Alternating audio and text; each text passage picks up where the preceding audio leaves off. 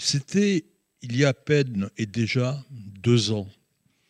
Le 23 décembre 2020, le rideau tombait pour la dernière fois sur Rika En apprenant sa disparition, le grand rabbin de France ne pouvait pas cacher son émotion. Elle faisait partie des gens qui incarnent la joie de vivre et qui nous manquent aujourd'hui, avouait Haïm Corsia.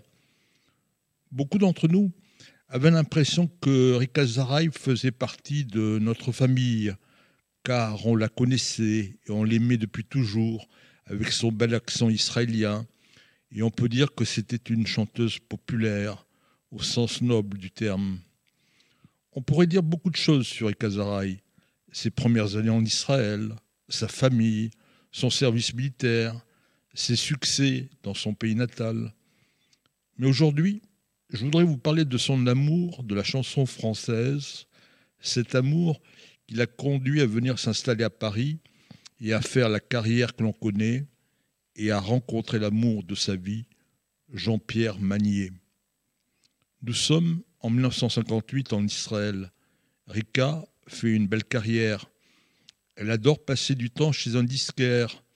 Il fait venir des 33 tours de Paris.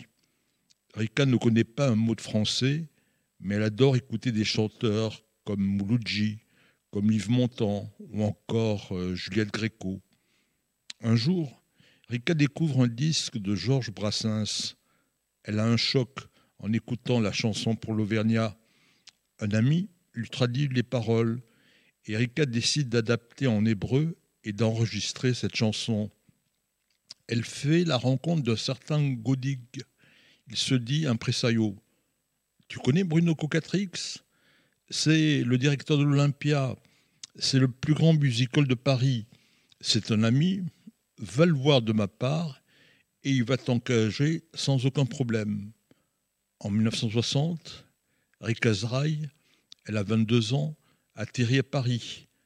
Elle a 150 dollars en poche et beaucoup d'espoir. Rika frappe à la porte de Bruno Cocatrix.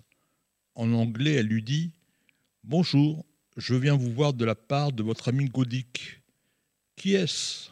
Je n'ai jamais entendu parler de lui. Cocatrix demande à Rika de faire un essai. Et après l'avoir écouté, il lui dit Madame Zaraï, vous êtes charmante, vous avez une belle voix, mais vous ne parlez que l'anglais et l'hébreu. Revenez me voir, revenez me voir quand vous saurez chanter en français. Rika ne se décourage pas. La journée, elle apprend le français et le soir, elle chante dans des cabarets ou dans des bar mitzvahs et des mariages. Mais la chance va tourner. Rika rencontre Eddie Barclay. Le producteur cherche des chanteuses qui ont un accent et il lui signe un contrat. Rika enregistre l'Olivier. Elle passe chez Denise Glaser à Discorama elle fait un musicorama sur Europe 1 grâce à Lucien Maurice. Et ses chansons sont désormais diffusées régulièrement à la radio. En 1961, Rika Zaraï retourne voir Bruno Cocatrix et elle fait la première partie du spectacle de Jacques Brel. Un des anciens musiciens de l'auteur de Ne me quitte pas, c'est Jean-Pierre Magnier. Il avait dû arrêter pour faire son service militaire.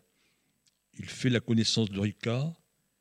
Il accepte de l'accompagner dans ses tournées en tant que musicien, car Jean-Pierre Magnier est batteur. Mais il abandonne ses baguettes pour devenir l'argent artistique et le producteur de la femme qu'il aime.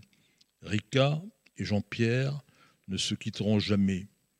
Les succès, les albums, les tournées, les passages télé vont s'enchaîner. Et un jour, Rika rencontre enfin celui qu'elle admire.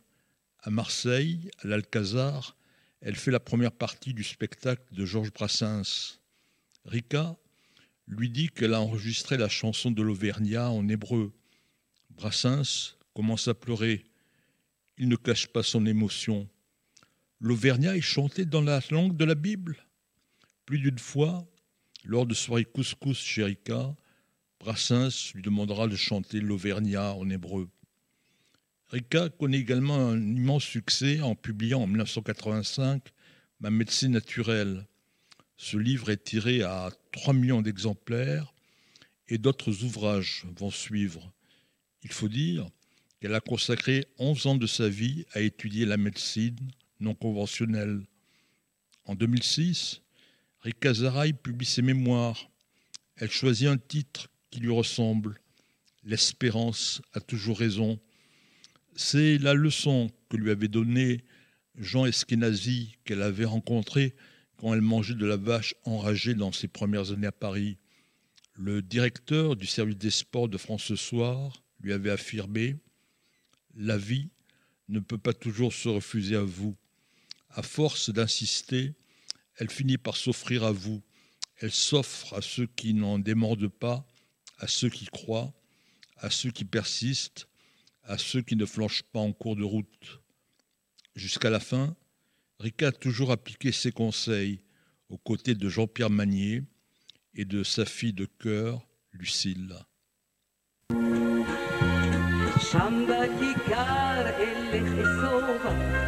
שוב עיר זרה, הלא קרובה, רק חיוכו של שר ברחוב, קרא מן הכפור הזה אליי.